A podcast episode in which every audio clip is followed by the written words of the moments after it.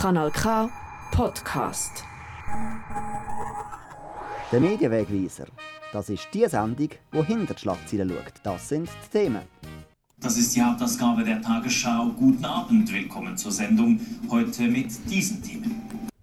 Ja, und die Hauptausgabe von der Tagesschau, die kommt seit kurzer Zeit aus neuen Räumlichkeiten.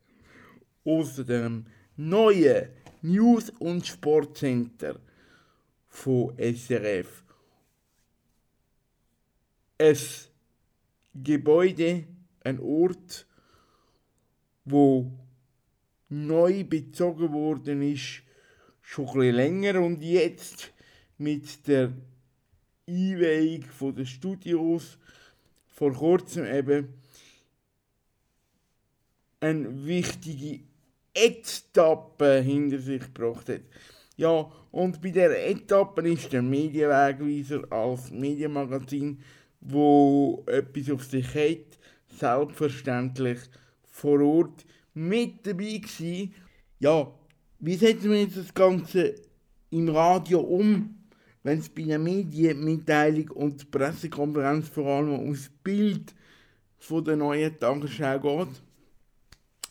Es hat sich herausgestellt, dass das gar nicht so einfach ist. Wir haben uns darum entschlossen, als Radiolabor die ausgestrahlte Stunde da jetzt digital ein bisschen anders darzustellen. Wir konzentrieren uns auf die, respektive das Element, das wir exklusiv für den Medienwegweiser produzieren. Das ist das Gespräch mit dem Michael Rauchenstein. Er ist uns nach der Pressekonferenz Rede und Antwort gestanden. Ich habe ihm als erstes wissen, warum macht er so gern Nachrichtenjournalismus? Warum machst du Nachrichten? Warum machst du News? Ähm, weil ich das spannend finde, wenn man den Leuten kann erzählen kann, was ist äh, heute passiert auf der Welt, in der Schweiz, international. Und dass man das aber eben nicht nur in dem Sinn einfach erzählt, sondern dass man die Informationen auch recherchieren, dass man die überprüfen, dass man die einordnen und dass man eigentlich dann am Publikum einen Gesamtüberblick kann geben kann. Was ist wichtig aus der Perspektive der Tagesschau? Wir haben es vorher gesagt, ich finde das noch interessant. Äh, Einmal tut man sitzen, dann wieder stehen und dann wieder sitzen. Äh, die Tagesschaufläche, wo ich glaube, wir sind etwa gleich alt, uns beide geprägt hat als Kind, sind die von den 90er, wo ziemlich stark im, im Sitzen war. Ja, was, was spielt das für, ein, für eine Rolle? Ich glaube, das ist nur eine Gewöhnungssache. Ich glaube, im Endeffekt spielt das nicht so eine Rolle, ob man sitzt oder ob man steht. Jetzt da in dem neuen Studio ist das ja gerade eine Kombination. Man ist auf einem Sitzhocker, also man steht so halb und sitzt ein bisschen. Klar, es braucht eine, äh, eine Angewöhnung, weil wenn man steht, kann man auch seinen Körper anders bewegen, als wenn man sitzt. Aber ich glaube, für die Zuschauerinnen und Zuschauer macht das keinen großen Unterschied. Wir machen jetzt, oder ihr macht jetzt Nachrichten ohne, ohne gross... Äh Bezug zu anderen Leuten während der Sendung. Also vor ein paar Jahren hat man noch äh, Kameraleute in der Sendung inne und äh, der Teleprompter. Jetzt ist es nur die Live-Regie. Man hat vor ein paar Jahren noch gesagt, man braucht eigentlich die Interaktion mit, mit den Kameraleuten. Also, als ich dort mal war während der Mittagstagesschau, ist das, ist das grosses Thema gewesen, auch, auch äh, das Shaken zwischen, dem, zwischen den Moderationen. Es gibt dann wie eine äh, Lockerheit drin. Ähm, hat man sich jetzt daran gewöhnt, dass man größtenteils alleine im Studio steht? Ja, an das hat man sich eigentlich sehr gewöhnt, weil das ist im jetzigen Studio schon der Fall. Eben, man hat dort noch die Person, die den Prompter bedient, aber man hat schon länger keine Kameraleute mehr. Man redet dann halt einfach dafür mehr mit den Leuten in der Regie. Weil mit denen hat man ja einen direkten Kontakt, man ist mit ähm, einem Ohrwurm sozusagen verbunden mit denen, dann redet man einfach mehr mit diesen Leuten. Super. Du schaffst oben in der, also die, eure Arbeitsfläche ist oben, das Studio ist da. Ähm, wie, wie ist das? Wie, ähm, wie ist das zusammen zu arbeiten im grossen, im grossen Newsroom mit anderen Mitarbeitern? Ja, also ich finde, das ist gerade der Reiz auch an dem Job als Moderator, dass man mit allen am Tag zu tun hat. Oder? Man redet mit jedem Redakteur, jeder Redaktorin, die einen Beitrag macht. Man redet mit der Regie, mit den Produzenten. Ich finde das Teamwork sehr wichtig. Ähm, als Korrespondent in Brüssel ist man eigentlich, äh, wo ich ja jetzt auch gemacht habe, ist man eigentlich innen sehr allein. Es ist ein, äh, ein Posten, wo man eigentlich ein Einzelkämpfer ist und mir liegt das eigentlich mehr, wie es dann da wieder ist im Newsroom mit allen Leuten zusammen können zu arbeiten. Du hast gestartet bei Videogame, wenn es mir recht ist. Genau. Ähm, hast du daran gedacht, einmal da in einer grossen Fläche zu stehen? Ist das von Anfang an klar gewesen? Du wolltest dorthin? Ja, das ist eigentlich, seit ich in der Primarschule war, ist das eigentlich schon äh, mein Traum gewesen. Und ich habe auch für das sehr viel gemacht in meiner Ausbildung. Ich habe Weiterbildungen gemacht, eben ich habe die Videogänge angefangen, habe Regionalfernsehen, Regionalradio gemacht. Und das Ziel war eigentlich schon gewesen, ja, irgendwann in so einem Studio zu stehen, wo wir jetzt da sind. Regionalfernsehen, Regionalradio, ähm, wie grenzt man sich da ab? Zum Beispiel, wenn, jetzt, wenn ich jetzt zum Beispiel an Kollegen von, vom jetzigen Regionalfernsehen denke, dann sind die extrem fest Music, bei den Music-Angeboten, machen aber jetzt zum Beispiel auf 3 Plus auch totaler Trash, den ich gar nicht gut finde. Äh, wie grenzt man sich da ab? Ja, äh, also ich denke, SRF hat ja wie einen, einen Service-Public-Auftrag, was eigentlich eher definiert ist, was wir können machen und was nicht, als bei den Privaten, äh, wo man ja wie immer muss können rechtfertigen, warum wir jetzt das Programm bringen. Also eine Sendung wie Bachelor, wo du wahrscheinlich auch ansprichst, die bei 3 Plus läuft, ähm, das wird es wahrscheinlich bei SRF nicht geben, weil es wahrscheinlich am Service-Public-Auftrag nicht in erster Linie entspricht.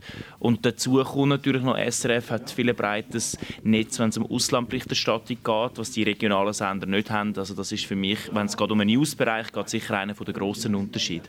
Ja. Jetzt aber, wenn ich, also jüngere Kolleginnen und Kollegen, die müssen ja quasi Ochsentour machen durch, durch die Regionalfernsehstationen, oder? Sonst würden sie ja nicht von SRF entdeckt.